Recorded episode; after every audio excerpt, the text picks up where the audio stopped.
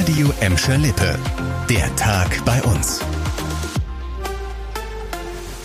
Mit Leon Pollock. Hallo zusammen.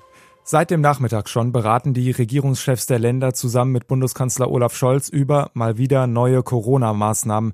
NRW-Ministerpräsident Hendrik Wüst hat schon angekündigt, jetzt die persönlichen Kontakte einschränken zu wollen. Oberste Priorität muss ja sein, die Gesundheit, Leib und Leben der Menschen äh, zu schützen. Deswegen kommen wir jetzt zusammen, um uns vorzubereiten, um einen Plan zu entwickeln.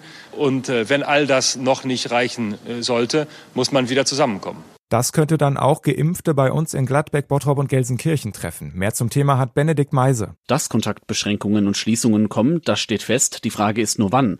In der aktuellen Beschlussvorlage heißt es noch immer spätestens ab dem 28. Dezember. Hamburg prescht nun aber schon mal vor, ob die Bundesregierung nachzieht, bleibt abzuwarten. Sie wollte einen Schwerpunkt nämlich auch auf die Impfkampagne setzen, die laut Papier über die Feiertage fortgeführt werden soll. Gerade mit Blick aufs Boostern.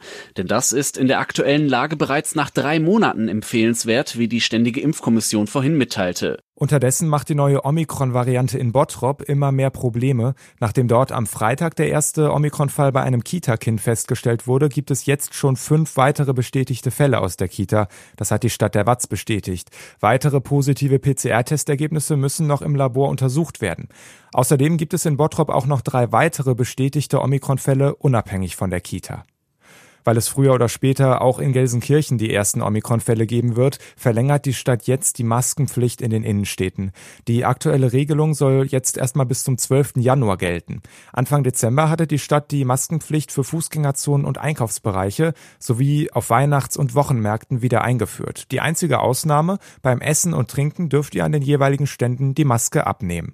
Auch in Bottrop gibt es eine Maskenpflicht in der Fußgängerzone und im Dorfkern von Kirchhellen. Bei Verstößen droht laut der Land Landesverordnung ein Bußgeld von 150 Euro.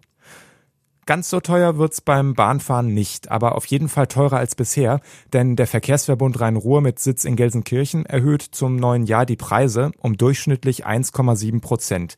Tickets für Einzelfahrten kosten dann beispielsweise 10 Cent mehr. Wenn ihr noch aktuelle Tickets über habt, dann könnt ihr die noch bis Ende März einlösen. Vor gut zwei Monaten waren sie das ganz große Thema in Gelsenkirchen, die Drillings-Löwenbabys, die zur Welt gekommen sind. In den letzten Wochen wurden Jamila, Kumani und Malaika nach und nach an das Innen- und Außengehege gewöhnt. Heute sind sie zum ersten Mal auf den Löwen Papa Bantu getroffen. Alles sei problemlos verlaufen, hat der Zoo mitgeteilt. Bantu habe es sich auf seinem Lieblingsplatz im Außengehege bequem gemacht und der Löwenmutter und den Jungen entspannt zugeschaut.